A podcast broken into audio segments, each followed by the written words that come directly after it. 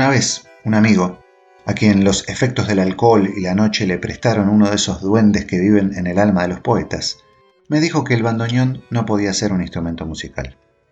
Dos máquinas de escribir en movimiento que emiten un sonido angelical y diabólico al mismo tiempo no pueden ser un instrumento. Es más, me dijo, el bandoneón no es real, es una ilusión talentosa, como las sirenas, los dragones o los trucos de los magos. Una ilusión que de vez en cuando creemos poder ver o poder escuchar. Porque una ilusión, me dijo, es la realidad que se encuentra del otro lado de la luna, aquella que los humanos, de vez en cuando, visitamos cuando nuestro cuerpo le deja un poquito de aire a nuestro espíritu. Este es el mundo del bandoneón, uno de esos instrumentos invisibles, desconocidos para el gran público, una de esas realidades, por lo tanto, que solo se encuentra del otro lado de la luna.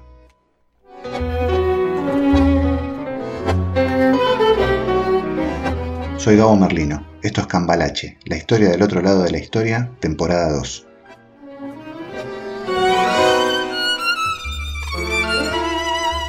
El bandoneón es parte fundamental de uno de los sincretismos, uno de los intercambios culturales más grandes de la historia moderna. Un sincretismo que se llama tango. La primera grabación con bandoneón en el mundo del tango, encontrada hasta ahora, es protagonizada por Vicente Greco en 1910, tocando el tango Don Juan. El primer solo de bandoneón es de 1912, cuando Pacho Maglio interpretó La Sonámbula. Y cuando el bandoneón entró al tango, que ya existía desde antes, lo cambió para siempre y le dio su identidad definitiva. Fue reemplazando la flauta, gracias a su volumen y su capacidad de hacer acordes también fue haciendo más lenta y ligada a la música, ya que las primeras generaciones de bandoneonistas no tenían la formación técnica que poseían los flautistas. Pero la serendipia de esto es que el tango era un estilo que se convertía cada vez más en único, separándose aún más de músicas como por ejemplo el lloro brasilero, que también usaba flauta y guitarras y rítmicas sincopadas.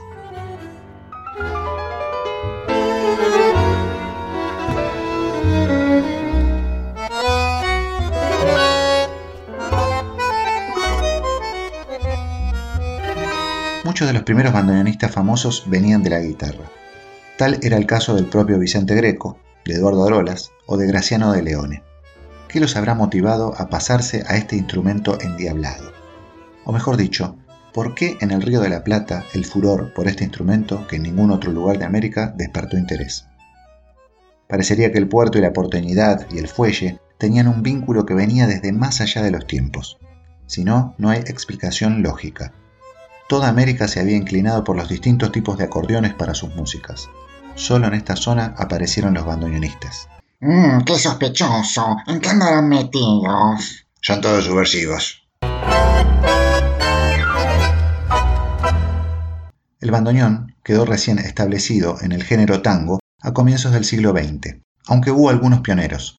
Primero concertinistas, como el suizo Schumacher, un inmigrante documentado en 1863 con ese oficio, o el soldado José Santa Cruz, que la ejecutaba en la Guerra de la Triple Alianza de 1865. Y luego los bandoneonistas como el negro Bartolo, de origen brasileño, Sebastián Ramos Mejía, y sus alumnos Antonio Chiape y Antonio Solari, a la vez maestro de muchos, u otro de los primeros docentes, Pepín Piazza. ¿Qué nombrecito te echaste? Un inglés, Thomas Moore, bandoneonista de esa primera generación, fue posiblemente además el primero que importó un bandoneón, en 1884, ya que antes venían en los barcos con sus respectivos dueños. ¿Se lo imaginan? Un baile de africanos y criollos interpretado por un inglés en un instrumento alemán de inspiración china. Es por eso que el tango es un sincretismo inigualable.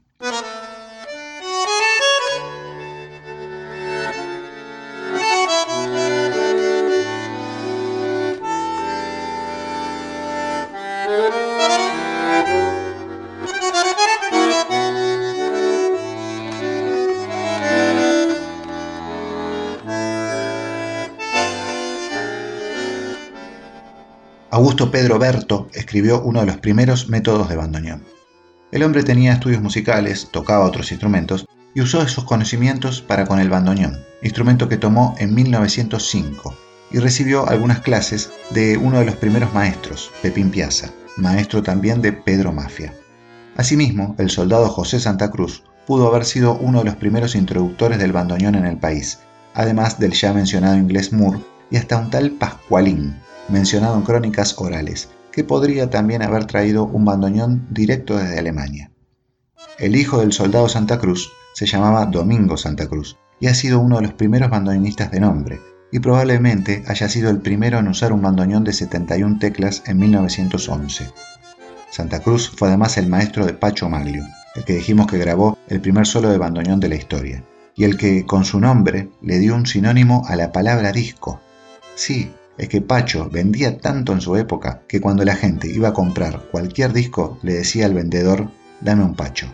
Buenas tardes, dame un Pacho de Pugliese. Yo quiero un Pacho de Miranda. Y yo un Pacho de viuda a hijas de rock and roll. Otro gran maestro de bandoneonistas fue Arturo Bernstein, nacido en Brasil e hijo de alemanes. Sus ensambles fueron de los primeros que tocaban con partitura, una rareza en la época, y entre sus alumnos estuvieron nada menos que Carlos Marcucci y el uruguayo Federico Scorticati. Y en Rosario, otra de las cunas del tango, estaba el maestro Abel Bedrune. Entre las mujeres, siempre discriminadas al momento de ejecutar un instrumento, Paquita Bernardo fue la primera celebridad en el bandoneón, aunque la tuberculosis se la llevó muy temprano, en 1925, con solo 24 años. Pasaría luego más de medio siglo para que empezaran a destacarse nuevamente bandoneonistas mujeres en el mundo de la música. En 1911, los hermanos Arnold lanzan al mercado, desde el este de Alemania, los míticos bandoneones AA, que le terminarían de dar la identidad sonora definitiva al tango. A fines de la década, estos instrumentos se iban estableciendo en Argentina, principal mercado importador mundial de los mismos, para ya, unos pocos años después, ser la herramienta creativa de todas las grandes figuras del tango.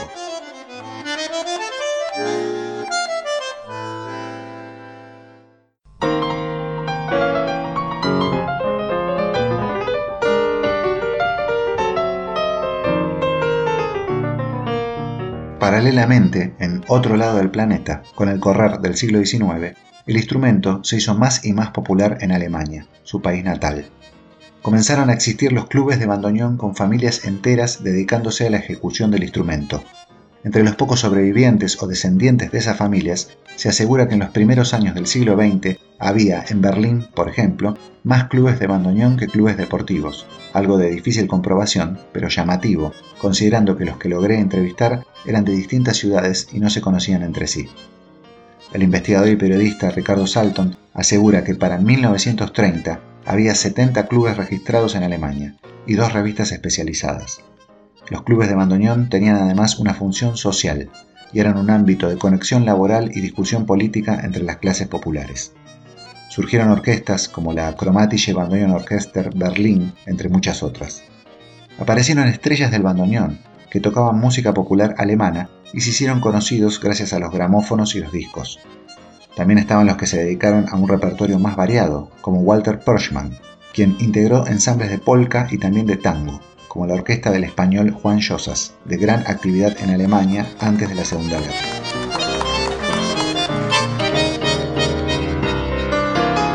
Perschmann escribió además un método de bandoneón en 1925 y llegó a trabajar como maestro del instrumento en un conservatorio de Berlín alrededor de 1933.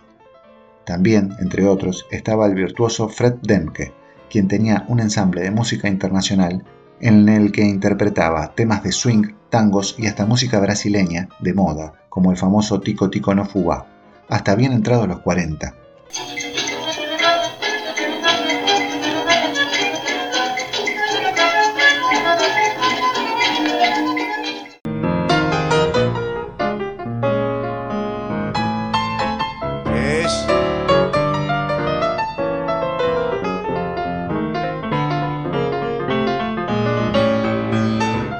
maravilloso de Fred Demke es que logró unir culturas social y políticamente separadas en esos años, ya que incorporó el bandoneón alemán asociado al tango argentino a un ensamble de base rítmica de swing orientada al jazz gitano de la zona francesa, con guitarras, violín y lap steel, más clarinete, que era típico del swing norteamericano.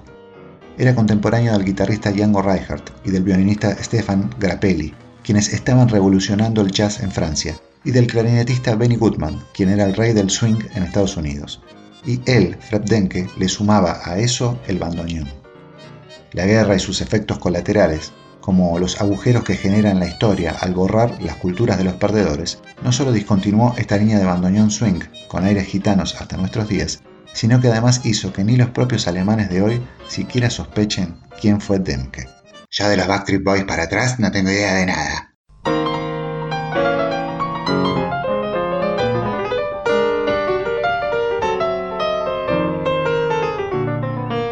Ernst Kuserov, nacido en 1897, fue otro de los grandes maestros alemanes y además popularizó el bandoneón construido por Julius Sademack en 1927, que era un bandoneón extendido con 196 tonos. También Kuserov escribió su propio método de bandoneón y estuvo activo hasta su muerte en 1979. Ese apogeo del bandoneón en Alemania duró hasta la llegada del nacionalsocialismo al poder en 1933. Como muchos de los clubes eran de orientación izquierdista, fueron clausurados y lentamente el bandoneón comenzó a desaparecer de la cultura alemana popular como tantas otras cosas en ese tiempo. Aunque algunos solistas ya consagrados, como el mencionado Demke, también acordeonista, perduraron algunos años más. Walter Perschmann no quiso resistir el declive, se pasó definitivamente al acordeón y siguió actuando hasta su muerte en 1959. Todo esto se le debería sumar un factor capitalista, el nuevo auge desde 1930 de los acordeones a piano, fuertemente publicitados desde las empresas constructoras, como por ejemplo Honor, que publicaba un aviso con tres rubias imponentes tocando sus instrumentos como estrategia de venta. Los acordeones a piano eran muchísimo más fáciles de aprender a tocar que los bandoneones, y eso lentamente fue inclinando a las juventudes hacia ese instrumento. Lentamente el bandoneón fue desapareciendo de los conservatorios y de las escuelas de música en Alemania. Asimismo, la Segunda Guerra afectó sobremanera la fabricación, producción y exportación de instrumentos. La fábrica Arnold, que en la época dorada llegó a exportar 30.000 bandoneones a la Argentina, entraba en franco declive. Mira, bandoneones ya no vendo, te puedo ofrecer una flauta de pan o dos cartuchos de dinamita. Para colmo, cuando terminó la guerra, la fábrica Arnold, que había quedado del lado de la República Democrática Alemana, fue expropiada por el régimen comunista y convertida en una fábrica del pueblo, algo muy común en la época, que ya no fabricaría instrumentos, sino bombas de motores diésel. Corría 1949. Un hijo de Paul Arnold pudo radicarse en Obertshausen, del lado occidental de Alemania, y tener allí su taller, que mantuvo, con mucho esfuerzo, hasta su muerte en 1971. Horst Arnold, el otro responsable a cargo en esos tiempos de la fábrica Arnold, se fue a Frankfurt y se dedicó a la compra y venta de instrumentos musicales. A partir de allí, el olvido se hizo completo. El bandoneón fue atacado por tres sistemas hegemónicos diferentes, ya sea directamente o como efecto colateral. Hoy pocos alemanes saben que este instrumento les pertenece. La historia, escrita por las políticas dominantes de turno, siempre se encargó de borrar, en la victoria y la derrota, la historia verdadera un solo hueco se abre en el muro de mentiras oficiales y muestra a ese exiliado de sonido triste que aún vive y es reflejo de la cultura de más de un pueblo, el bandoneón.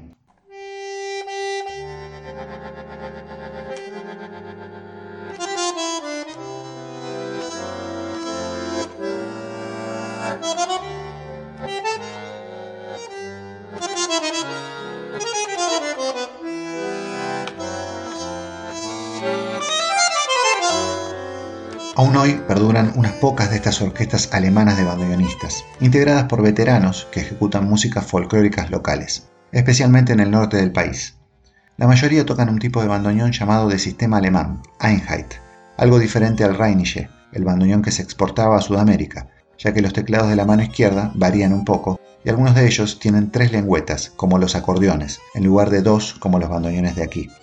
Las fábricas que construían ambos modelos eran las mismas que además hicieron un tercer tipo de bandoneón, el bandoneón cromático o de sistema francés, con un orden de teclado más parecido al del acordeón. Este último fue obra del francés Charles Pegury en 1925. Muchos de estos intérpretes europeos ejecutaban el instrumento de una manera aún más incómoda, inclinándolo sobre los muslos. Hoy ese estilo ya casi no se usa en ninguna parte, aunque todavía se encuentran algunos alemanes y también músicos en el norte de Argentina tocando de ese modo.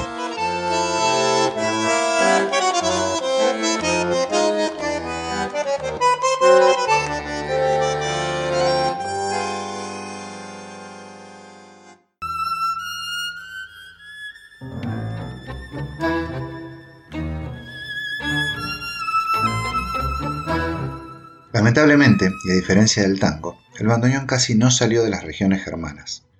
Quizás por su difícil ejecución, tal vez porque la exportación de instrumentos desde Alemania estaba saturada por la gran demanda rioplatense, o por ambos motivos a la vez, la mayoría de las variantes europeas de tango lo fueron reemplazando con otros instrumentos, entre ellos el acordeón.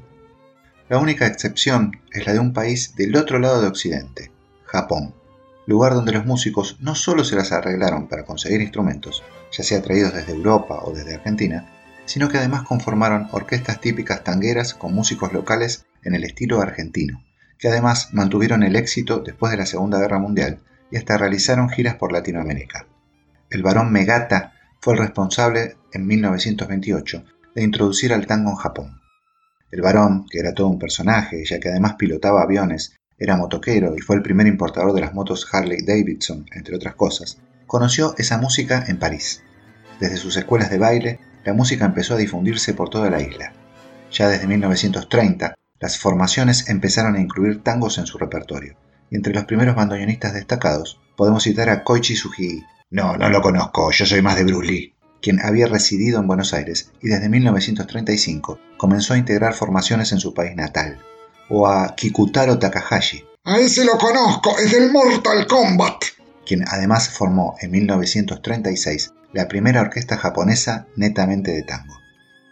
También fue importantísimo el aporte de solitarios embajadores, como el argentino Fernando Tell, quien había sido bandoneonista de Troilo y Piazzolla, músico que por amor llegó a Japón en los 60 y vivió allí bastante tiempo.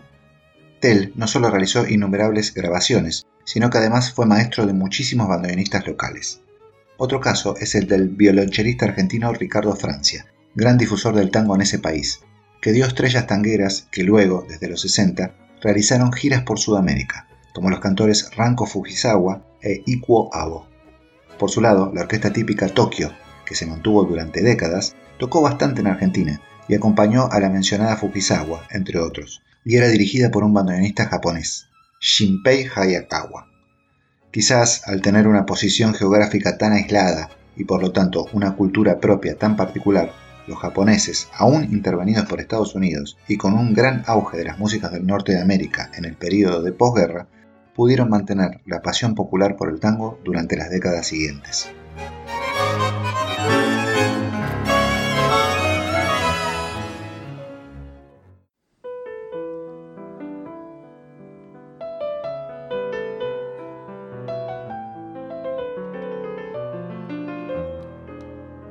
Dicen algunos románticos que el único secreto de la evolución musical del bandoneón en el tango fue el fracaso de una historia de amor. Una historia que involucró a un hijo de inmigrantes franceses nacido en Buenos Aires, en el barrio de Barracas, y a una chica de Bragado, en la provincia, a la que la terrible y desigual sociedad argentina de principios de siglo le había condenado a ganarse la vida con la prostitución. Eduardo Arolas y Delia López se conocieron en un prostíbulo de Bragado en la década de 1910.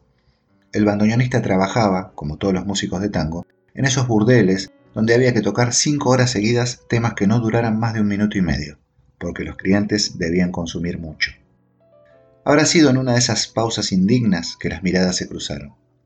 La pasión llegó a tal punto que Eduardo decidió pedirle a ella que dejara el burdel y lo siguiera a Buenos Aires. Delia aceptó, aunque no midió las consecuencias. Justo seguirlo a él, el muchacho de barrio, de las farras y los burdeles, del alcohol como oxígeno del alma y las musas de la música a cualquier hora. Y eso pasó.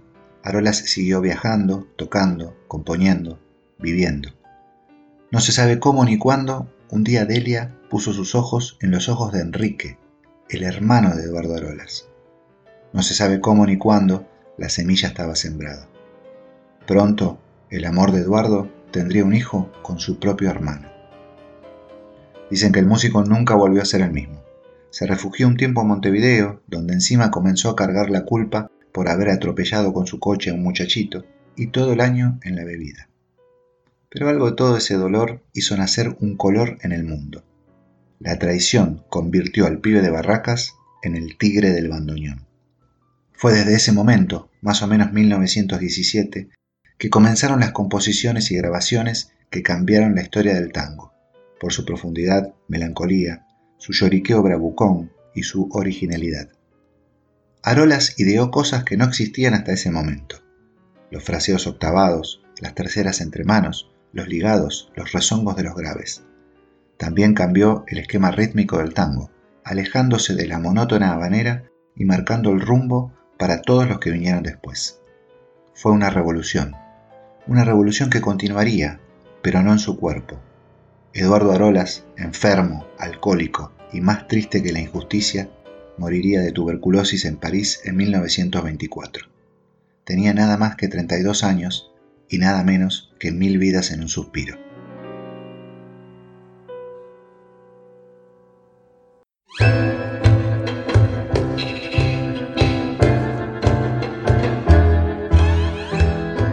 La década de 1910, y gracias a sus viajes y sus discos, los músicos rioplatenses difundieron el tango por casi todo el planeta, convirtiéndolo en una de las músicas más escuchadas y bailadas del mundo.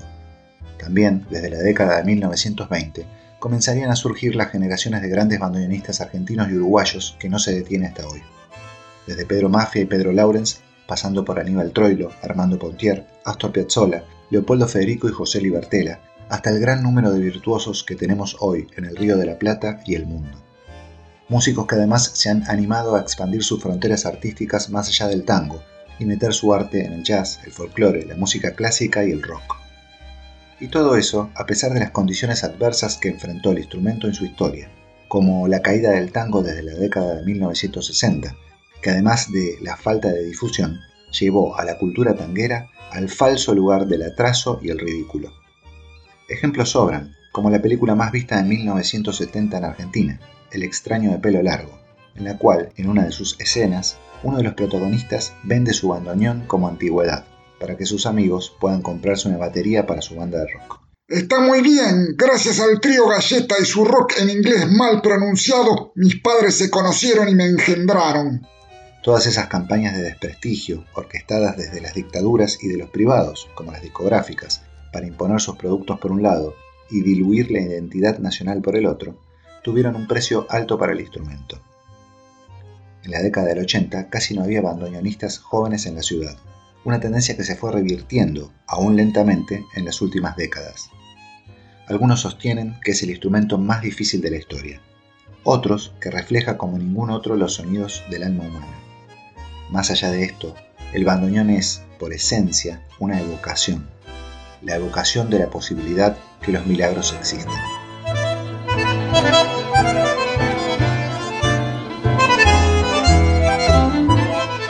Soy Gabo Merlino.